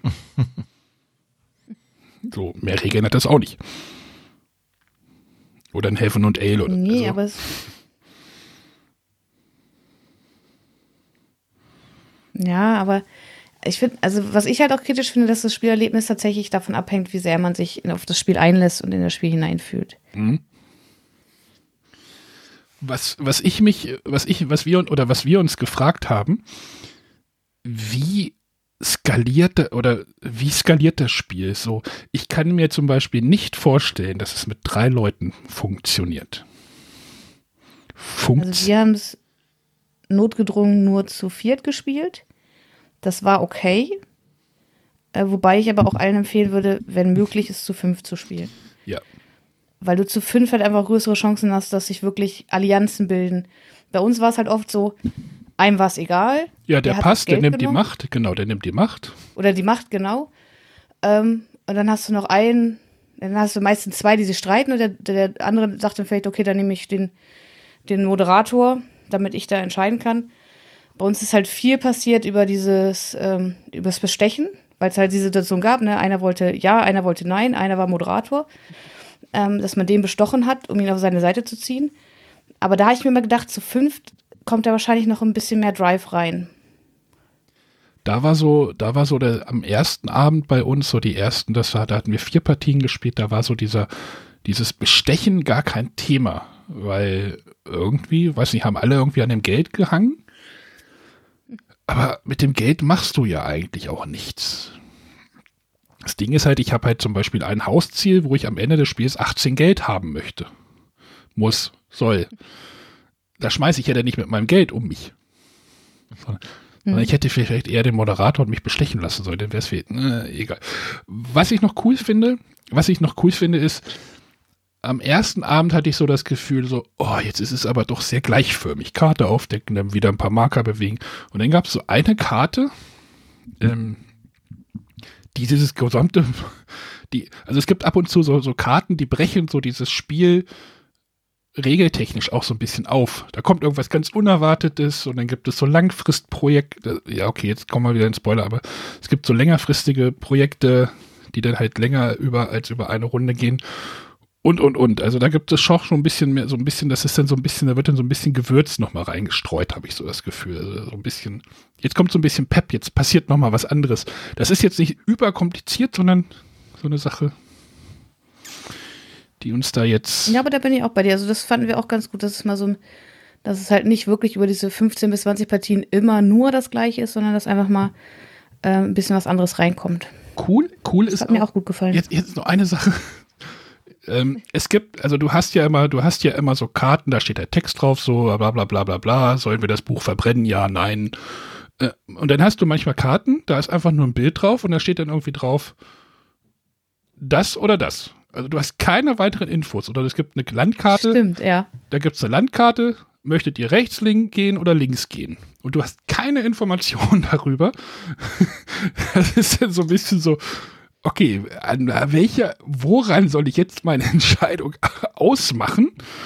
Manchmal gibt es so ein bisschen Hinweise auch auf den Karten Ich drauf. wollte gerade sagen, also wir haben da immer sehr viel diskutiert, Ja, weil die ja. Leute immer, da sind halt so ein paar Abbildungen drauf und jeder hat da ganz unterschiedliche Dinge gesehen und gesagt, Ja. ja. wir müssen aber da lang, guck doch da, das ist bestimmt total vorteilhaft. Und der andere, nee, was siehst du denn da?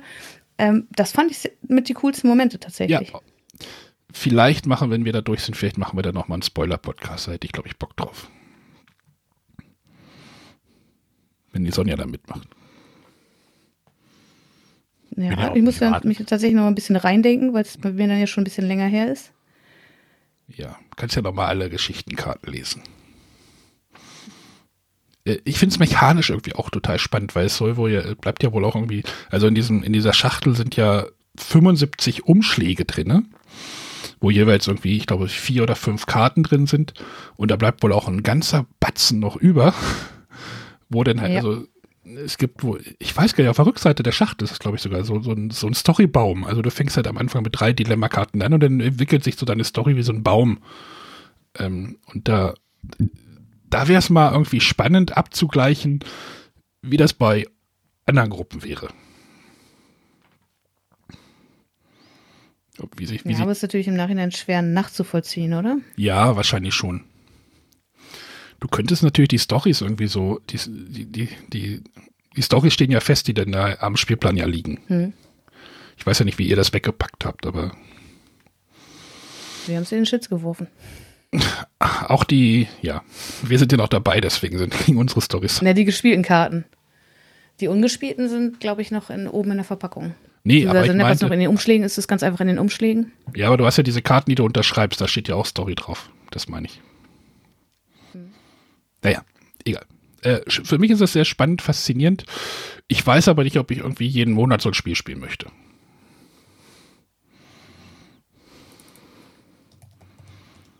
Also, ich, wahrscheinlich reicht Also wie viele Sessions hattet ihr jetzt schon? Zwei. Einmal vier Partien, einmal sechs Partien. Also da, nach sechs Partien war dann auch wirklich äh, noch, noch, noch eine Sache. Äh, die erste Partie dauerte, glaube ich, so anderthalb Stunden und die zweite war nach ge- handgestoppten 25 Minuten zu Ende. Da war der König dann plötzlich irgendwie tot. Nee, oder, nee, oder irgendwie das, das Reich war sehr wohlhabend und der König dankte ab. Okay, Spiel zu Ende. So, hoch. Ja, Ja, das hat uns auch ein paar Mal tatsächlich, also ich, ich erinnere mich so genau an zwei oder drei Partien, wo es dann sehr überraschend kam. Ja, es gibt halt ja manchmal auch so ein bisschen Interessen, die da äh, hinarbeiten. Ne? Und dann äh, siehst du, also diese, ja. diese Marker, auf die sich bewegen, die können halt auch schneller werden, wenn die halt sogenanntes sogenannten Schwung bekommen, dann bewegen die sich noch schneller über die. Und wenn da halt Spieler Interesse haben, dass zum Beispiel das Spiel schnell vorbei ist, dann pushen die das, versuchen die das auch mit ihrer Entscheidung dann auch zu beschleunigen. Also Interessenskonflikte, ja. Manchmal ist das echt ein Dilemma mit dem Spiel. uh. Ja, das war Kings Dilemma vom Heidelberger Spieleverlag. Uh, Autoren äh, äh, Jaima Hach, glaube ich, oder? Oder habe ich da jetzt Mist erzählt? Äh, ich klicke, klicke, klicke. Du. Nee, ich denke, der war auf jeden Fall dabei. Äh, genau, Jaima Hach und Lorenzo Silva. Was ich mir noch gewünscht hätte, jetzt die letzte Sache. Das Spiel zu erklären ist ein, wenn die Leute so noch keine Ahnung davon haben, es wäre cool, wenn in dem Spiel irgendwie so ein, so ein Demo, so ein Demo-Dilemma beiliegen würde, dass man das so erklären kann. Oder so ein Demo-Haus. Ja. Also wir haben zum Beispiel jetzt eine, einen Hausplan genommen, haben so erklärt, so, okay, da habt ihr das, da habt ihr das, da habt ihr das. Sowas gibt's? Hast du gesagt, sowas gibt's? Äh, ja, also nicht mit, äh, mit einem ganzen Haus und einem Sichtschirm, aber es gibt ja ein Promo, die gab es auf Verspielen Essen und die gibt es, glaube ich, recht günstig auf, im Heidelberg Games Shop. Mhm. Äh, das sind, glaube ich, fünf Umschläge. Das ist quasi so eine kurze Vorgeschichte. Ja, das, das wäre, ja, nur, das, nur erstmal so eine, so eine Karte, die man halt einfach auch zeigen kann, die noch keine Entscheidung, sondern so, so funktioniert der Mechanismus. Das wäre noch cool. So, so musst du halt schon die erste Karte vielleicht rausnehmen. Und dann hast du schon wieder Story verbraten. Hm. Deswegen kann ich nur empfehlen, besorgt euch das äh, Promo-Abenteuer, wenn ihr einsteigt. Oder ich bin einfach zu unerfahren in dieser Hinsicht. Das sowieso. Ja. Mal gucken, ob wir durchkommen. Gut. War es das jetzt oder hast du noch einen letzten Punkt? Fällt mir bestimmt gleich noch einer ein, wenn du redest. Ja. Ähm, ja, dann mache ich einfach nochmal, äh, bevor der Arne loslegt, schnell Schluss. Und zwar äh, möchte ich über ein Spiel reden. Schon ein bisschen älteres Spiel. Ähm, und zwar ist es ein ehemaliges Kickstarter-Spiel, nennt sich Nova Aethers. Ähm, oh, sagst du dir selber ein Takt? Hm? Wie wird denn das geschrieben? Nova Aethas. Ja. Also ich denke mal, dass es Nova Aethas ausgesprochen wird. Ich google das ähm, und du machst weiter. Genau. Ähm, ist von, ähm, also ehemaliger Kickstarter, nennt sich selber ein taktisches Miniaturenspiel zur Zeit der Renaissance. Wir befinden uns also in Italien. Ähm, kommt also sehr ähm, wenig Fantasy-lastig daher, ähm, aber schon auf dem Cover sieht man äh, eine Frau, die eine Magierin darstellt, die gerade irgendwie Energie in ihren Händen sammelt. Äh, also man ist nicht drumherum gekommen und hat trotzdem noch Fantasy-Elemente mit reingepackt. Ähm, ansonsten ist es halt ein Spiel für ähm, bis zu vier Spielern, äh, die jeder eine Rolle eines äh, Charakters übernehmen. Ähm, dabei gibt es die klassischen, es gibt äh, den, den, den Knappen, es gibt den Novizen, äh, die, die Magierin und ähm, den Dieb ähm, also diese klassischen Charaktere, wie man sie aus allen guten Rollenspielen kennt. Und äh, man versucht szenariobasiert äh, eine Kampagne äh, durchzuspielen. Äh, jede Kampagne besteht oder jede, jedes Szenario besteht aus einem Setup. Ähm, es gibt vier Spielplanteile, die man beliebig zusammensetzen kann. Zusätzlich gibt es Gebäude, äh, aus Pappe, die man zusammenbaut, die tatsächlich dreidimensional sind, die man und Bäume und Büsche, die man auf dem Spielfeldern verteilt, ähm, so äh, ein relativ gelungenes Setting zusammenbaut, das äh, echt schön aussieht auf dem Spielplan. Äh, dazu natürlich dann die passenden Miniaturen. Und ähm, ja, so versucht man die Szenarien zu, ähm, zu bewältigen um dann weiterzubekommen. Dann gibt es aber auch die Möglichkeit, man verliert ein Szenario, kann dann wählen zwischen, äh, oder hat man gesagt, dann machst du jetzt dieses Szenario weiter. Wenn du das Szenario gewonnen hast, machst du dieses. Ähm, weil, gesagt, es gibt eine, eine ähm, große Story dabei und die einzelnen Szenarienausgänge haben dann halt auch unterschiedliche Wirkungen. Während der einzelnen Szenarien kann man noch ähm, so Side-Missions quasi machen. Man kann auch mal jagen gehen, um bestimmte Materialien zu bekommen, um bestimmte Gegenstände herzustellen. Ähm, also auf den ersten Blick alles ganz nette Komponenten, die man so hat. Ähm, das erste, was uns dann aufgefallen ist beim Spielen, ähm, jeder, wir hatten das zu zweit, jeder hat den Charakter vor sich liegen gehabt, haben das Spiel aufgebaut und ähm, dann fragten wir uns auf einmal, hm, wo ist jetzt die Anpassung für die Anzahl der Spieler? Äh, Gab es nicht, also man muss immer mit allen vier Charakteren das machen. Okay, also hat jeder von uns zwei Charaktere übernommen, was jetzt aber auch kein großes Problem darstellt. Ähm, denn die Regeln an sich sind relativ übersichtlich. Äh, man hat ähm, äh, sein Charaktersheet wie immer mit den entsprechenden Werten, ähm, würfelt dann hauptsächlich mit W6 und die Anzahl ist auch angegeben, die man, die man macht und muss meistens eine 5 plus würfeln, um einen äh, Treffer zu erzielen. Ähm, die Gegner haben eine KI, die auch ganz, ganz nett ist. Ähm, denn im Gegensatz zu vielen anderen Spielen, wo es äh, die KI die einzige Aufgabe hat, renn auf den Gegner zu und mach ihn kaputt, ähm, haben hier die KIs ähm, tatsächlich manchmal Aufgaben. Und zwar äh, gibt es ähm, Kämpfe gegen den und den, also eine spezielle Person auf dem Spielplan oder zünde das Haus hier an. Und die haben eine gewisse Wertigkeit. Ja, also das heißt, für den ähm, hat das die Wertigkeit 5, dieses Gebäude in Brand zu setzen. Äh, und ein rumrennender Charakter hat die Wertigkeit erstmal von 0 und sprich, das juckt ihn gar nicht, sondern der ist seinem Plan hinterher und möchte das dann machen.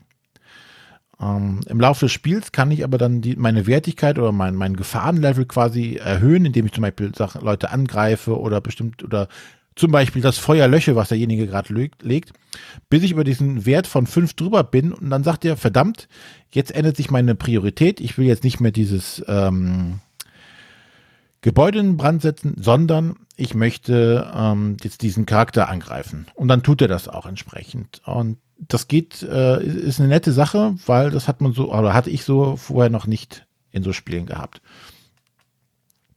Alles im Allen macht das einen sehr guten Eindruck. Ähm, aber dann kommt das ganz, ganz, ganz, ganz große Aber. Ähm,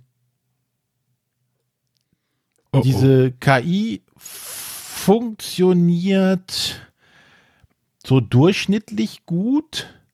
Ähm, also die haben, es gibt eine, eine, ähm, eine Regelergänzung oder ein neues Regelwerk, das dann die Version 4 Punkt irgendwas hat und wenn er schon eine Regel eine Version 4 Punkt hat, äh, da frage ich noch, oh, was mit den anderen Regeln passiert.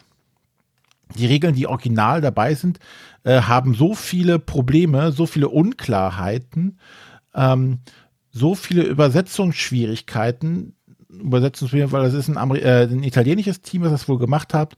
Und ich weiß nicht, ob sie es selbst übersetzt haben ins Englische oder von einem entsprechenden äh, Übersetzungsteam.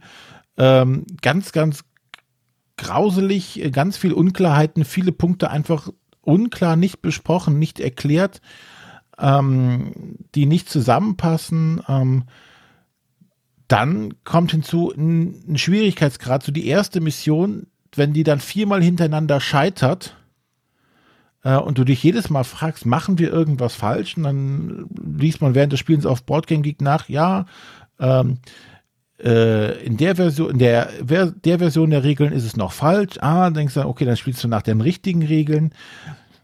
Ähm, ja, ähm, die KI funktioniert, wie gesagt, auch nur bedingt gut. Sie haben dann in der zweiten Version der Regel so auch so ein, so ein, so ein Ablaufdiagramm hinzugefügt, damit du genau nachvollziehen kannst, was, was, wann was gemacht wird. Das erklärt es schon dann etwas besser. Ähm, aber ich bin halt äh, als Entwickler so Ablaufdiagramme gewohnt und da denke ich mir schon so, uh, uh, das hat aber irgendwie einer mal ausgedacht, der keine Ahnung von so einem Ablaufdiagramm hat. Ähm, was dann auch wieder nicht funktioniert. Dann ist es halt so, ähm, die, diese, diese Würfelei hat, du kannst du kaum kontrollieren. Also wichtig bei so, so äh, Ameritrash-Spielen ist ja oft, dass du versuchen kannst, irgendwie diesen, diesen Würfelwurf zu manipulieren in irgendeiner Art und Weise, dass du deine Chancen verbessert, sei es mehr Würfel, Äh, du addierst Zahlen zum Ergebnis hinzu in irgendeiner Weise, weil du stärker geworden bist. Ähm, aber am Anfang würfelst du halt nur äh, mit, mit W6 und, und Fünfen und Sechsen sind Erfolge. Ähm, du machst kaum Treffer. Wie gesagt, äh, ein Drittel deiner Würfe sind nur, nur, nur Erfolge, während die Gegner automatisch Treffer machen und du kannst nur diese Treffer verhindern, indem du wieder Erfolge würfelst. Sprich, die machen dich äh, unheimlich schnell platt und ja, auf jeden Fall ein totales Desaster waren, waren leider diese Spiele, ja, die Runden, die wir gemacht haben. Weil und ärgerlich in dem Sinne, weil wir, weil man sieht, uh, da ist so unheimlich viel Potenzial drin. Ne? Gerade so das mit diesen AIs, also mit der künstlichen Intelligenz, die dann da die Aktionen der gegnerischen Figuren übernimmt und alles. Das waren tolle Ansätze, die, die wirklich gut gepasst haben. Ähm, dann auch die Charaktere äh, waren, waren schön unterschiedlich, aber es passte einfach vorne und hinten nicht. Der Schwierigkeitsgrad war viel zu schwer Du hast so viel Glück bei diesem Würfelwürfen, das kannst du nicht minimieren. Die, die, das erste Szenario war die Hölle. Ähm, nee, war leider gar nichts. Und ähm, warum ich das gerade jetzt nochmal anspreche, ähm, die machen demnächst ein Kickstarter zu einer, weiß ich nicht, 2 Second Edition oder äh, 1.5 Edition. Und ähm, ich mal gespannt darauf bin, ob sie es schaffen aus diesem Grundkonzept. Was gesagt, das ist, die Idee ist gut. Aber ich weiß nicht, ob, ob man die, die Ausdauer hat, das Ganze äh, tatsächlich so weit zu spielen, bis man, bis vielleicht besser läuft irgendwie. Aber gesagt, ähm, ob der, der Kickstarter da was Neues bringt oder die, die Fehler ausmerzen kann oder ob es da so ein Upgrade-Kit gibt für die bestehenden Spiele. Ja, aber das musste jetzt auch einmal, weil wir sonst immer nur gut über Spiele sprechen, muss ich das mal sagen. Gut gemacht, aber gänzlich versagt gegen Ende. Warum bist du denn da eingestiegen? Also hatte ich so das Bling Bling irgendwie? Oder? Nee, nee, ich habe den Kickstarter nicht gemacht. Ach so. So. Ja. Ähm, Und wie, wie bist du jetzt, hä? Wie bist du denn da, hä? Ich dachte, das wäre jetzt ein Kickstarter von dir gewesen. Nee, das war mal ein ehemaliger Kickstarter. Äh, und letztes Jahr waren die in Messen, äh, in Messe, in, äh, in Essen auf der Messe. Ah, hatten dann ihre neuen Sachen äh, promoted. Und da habe ich mir so angeguckt und es sah halt ganz nice aus. Ne? Wie gesagt, du hast diese 3D-Gebäude, ähm, wo es tatsächlich auch dann einen Unterschied macht, ähm, was für ein Charakter zum Beispiel. Der Dieb kommt auf diese Gebäude rauf. Alle anderen stehen erstmal doof davor und kommen gar nicht auf diese Gebäude rauf, weil sie gar nicht klettern können. Äh, und dann kann der Dieb von da oben runterschießen, aber auch nur, wenn er am Rand des Hauses steht. Also äh, es sind viele, viele gute Ansätze dabei. Ähm, aber ich denke mal, durch die Regeln, dass es ähm, so viel Unklarheiten gibt und Übersetzungsprobleme wohl gab, ähm, möchte gar nicht wissen, was passiert, wenn du aus der englischen dann wieder eine deutsche Einleitung machen würdest. Äh, das wäre wahrscheinlich die Vollkatastrophe. Dann wird das Spiel wahrscheinlich rückwärts gespielt oder so. Ähm, ja, leider. Boah, das würde mich so gar nicht anmachen. Also so, boah, auf so vielen Ebenen nicht. Also, wer es von René kaufen möchte, äh, rené.bretterwisser.de Es hat aber relativ gute Bewertungen bei Boardgame Geek, ne? Also es, äh, naja, vielleicht sind da die ganzen Kickstarter, die das dann halt hoch, hochvoten. Ich weiß nicht, ob es da irgendwie einen Effekt gibt weil die sagen, ey, jetzt habe ich das gebackt, jetzt muss das auch gut sein. Äh, vielleicht das und ja, da ist, da ist ein gutes Spiel drin. Na? Da sind viele kluge Ideen drin. Das möchte ich also und auch äh, was man so auf auf äh, BGG sieht in den Kommentaren, die versuchen auch, wenn du eine Frage reinstellst, helfen die dir und erklären das und aber da, das ist eigentlich zu spät, ne? Diese, diese Erklärung von Regeln, die muss vorher schon im Regelwerk drin stehen hm. und nicht erst in einem Forum. Das nee, darf das, bei ein, zwei nein. Punkten sein, aber das darf nicht äh, 50 Prozent der Regel betreffen, dass da äh, Nachfragen entstehen, die von den Autoren beantwortet werden müssen. Nein. Ein gutes Spiel, ein Verlag tut manchmal ein Kickstarter doch nochmal ganz gut. Äh, bestimmt. Also wenn da, äh, die, die, die Aussage ist wahrscheinlich zu einfach, aber das ist so auch was ich mir so hinbiege. Äh, ich denke schon, dass da eine redaktionelle Bearbeitung und wir hatten auch stellenweise das Gefühl, okay, ähm, die, die, das Szenario, das erste Szenario war so sackschwer, dass äh, wir viermal dran gescheitert sind, wo man denkt, das kann doch nicht sein, das erste Szenario, wir machen doch irgendwas falsch, wir spielen doch hier irgendwie, äh, haben noch die Regeln, die, die Szenarioanleitung noch mal ein paar Mal gelesen, nichts entdeckt, was wir falsch gespielt haben. Und ähm, hatten dann wieder Bolkini nachgeguckt, da steht auf so und so, der Charakter musste am besten diese Position einnehmen, der muss da und da stehen. Ja, hatten wir auch uns alles schon ausgedacht und trotzdem war es halt so unglaublich schwer, das dann zu schaffen. Ähm, das, das frustelt halt einfach, ne? Ja. Ja. Aber ja, das war äh, Nova Ethers äh, von den Verlag ist Ludo Magno Studio äh, von Luca Bernardini, Andrea Coletti und Daniele Coletti.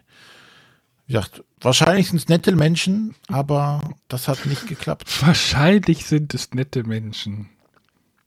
Ja, ich kenne sie ja nicht. Ne? Ich möchte ihnen ja auch nichts Böses unterstellen. Ne?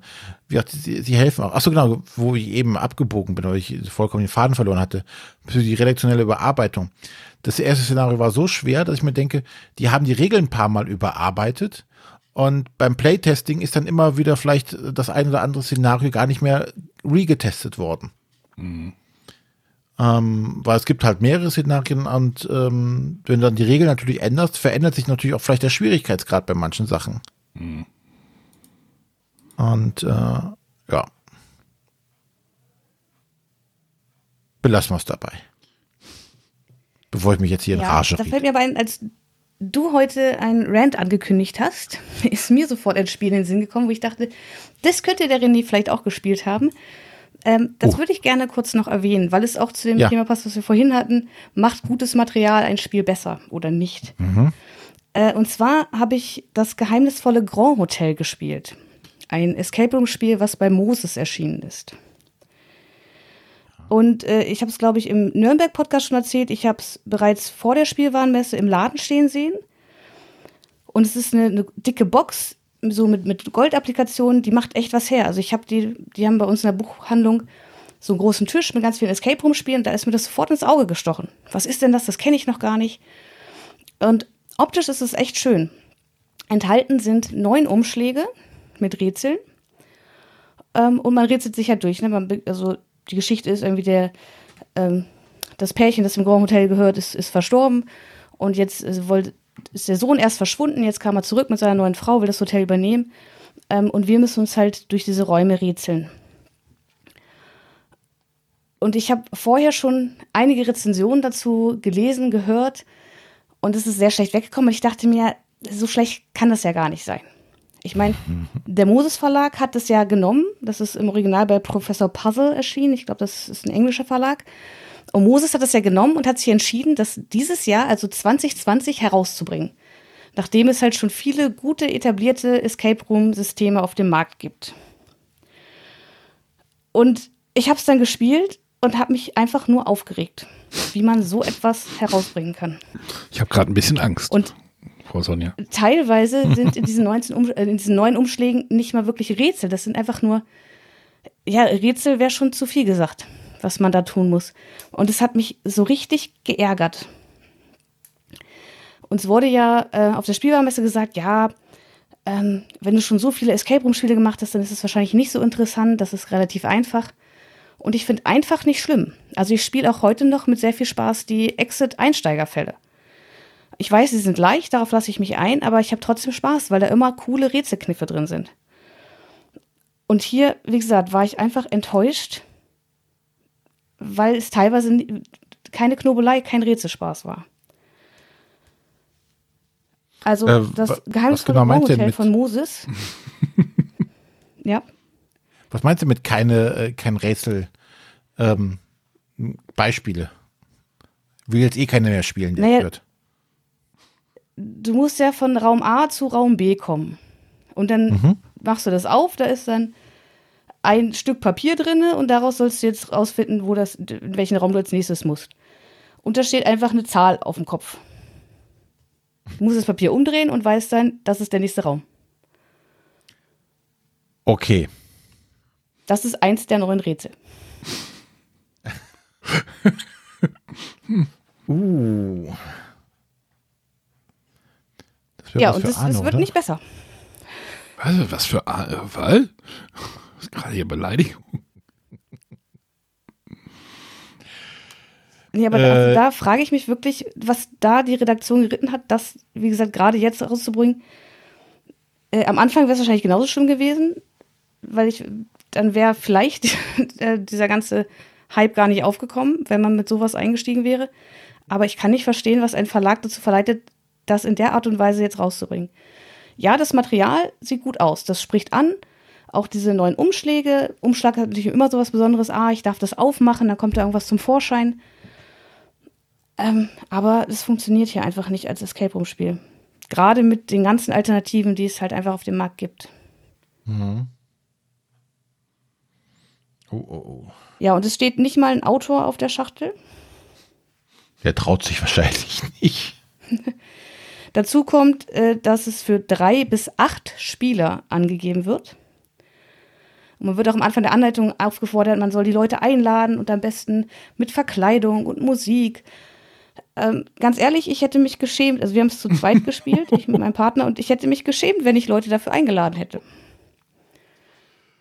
Weil, also du hast doch gar nicht genug Material. Wie gesagt, also das sind teilweise so einfache Sachen. Da guckt einer drauf, hat sofort die Lösung. Was sollen die anderen sieben Leute dann machen? Oh, und das hat auch bei BGG tatsächlich nur 3,1. Zu Recht, muss ich Und leider. das ist natürlich echt 3,1 ist echt wenig.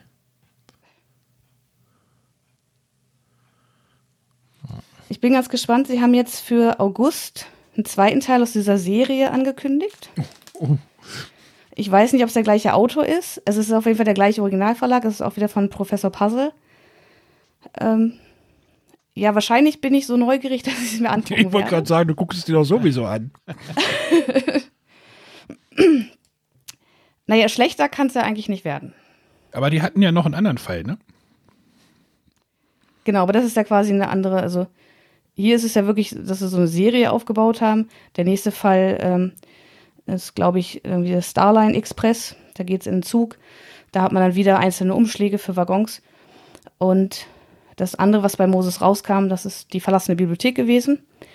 Das ist ja wirklich nur so ein kleines Knobelspiel, ähm, wo man halt einfach ein Rätsel zusammen hat, ohne große Geschichte. Und man rätselt einfach Rätsel für Rätsel gut gemacht, aber sehr viele mathematische Rätsel. Man braucht ein bisschen Vorwissen. Also definitiv besser als das geheimnisvolle Grand Hotel. Hat mich jetzt aber auch nicht so richtig vom Hocker gehauen. Verglichen mit den anderen Spielen, die halt schon auf dem Markt sind. Aber für, für Rätselfans, gerade wenn es so mathematische Logikrätsel, Knobelrätsel geht, dann kann man sich die verlassene Bibliothek auf jeden Fall anschauen. Ist ja spannend, dass so ein Verlag das echt dann noch rausbringt. Wenn das Gefühl schon Ja, also nicht Wir saßen am Tisch Also, und haben uns, wir haben echt die Hände, also wir konnten nicht verstehen, wie das veröffentlicht werden kann. Also ich finde es auch nicht einfach, man könnte ja auch sagen, man könnte eine Zielgruppe versuchen zu finden, aber ich finde auch selbst für Familienspiele ist es eins, zum einen viel zu einfach an manchen Stellen und es zeigt halt auch nicht, also so ein Exit, das hat halt wirklich gute Rätsel mit so einem gewissen Kniff, wo man hinter sitzt, ja, cool gemacht. Und das hat man hier halt überhaupt gar nicht. Und ich wüsste halt nicht, also ich kann es einfach niemandem empfehlen.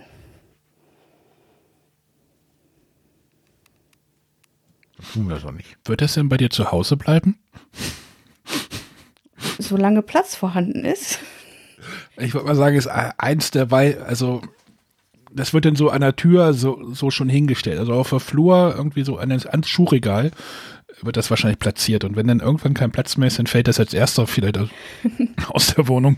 Ich habe gestern, tatsächlich, ich habe es gestern äh, weggeräumt. Und zwar haben wir ja auf unseren Kallax-Regalen noch so ein Stück Platz bis zur Decke. Und da haben wir die ganzen äh, Escape Room-Spiele aufgebaut. Und dann ist es hinter das Regal gefallen. nee, es steht da jetzt ganz vorne, weil die älteren Sachen stehen halt dahinter. Aber da habe ich tatsächlich überlegt, ob das nicht mal ein, Foto wert ist. Unser äh, Escape-Grab. ja, aber wahrscheinlich, äh, wenn, wenn ich jetzt auch den Starline Express äh, mir zulege, ist das ja quasi der zweite Teil der Serie. Ah, nein. Das ist dann wieder noch ein Grund mehr, warum nein, ich eigentlich nicht gehen darf. Nein, nein, löst es, löst dich von den Fesseln. was meinst du, was mit dem Kings Dilemma passiert, wenn das fertig ist? Dann gucke ich durch die Umschläge nochmal durch und dann da ist ja auch nichts, was man davon gebrauchen könnte. So Marker oder sowas ist, äh, nö. So Holzmiepel oder sowas. Nö. Auch das hat bei uns noch einen Platz in Ja, du über, schreibst ja da Sticker, aber dann klebst du wieder den Sticker über den unterschriebenen Sticker. Da bleibt ja auch nichts von über. Nee. Außer ein äh, halbvoller Stickerblock. ja, super.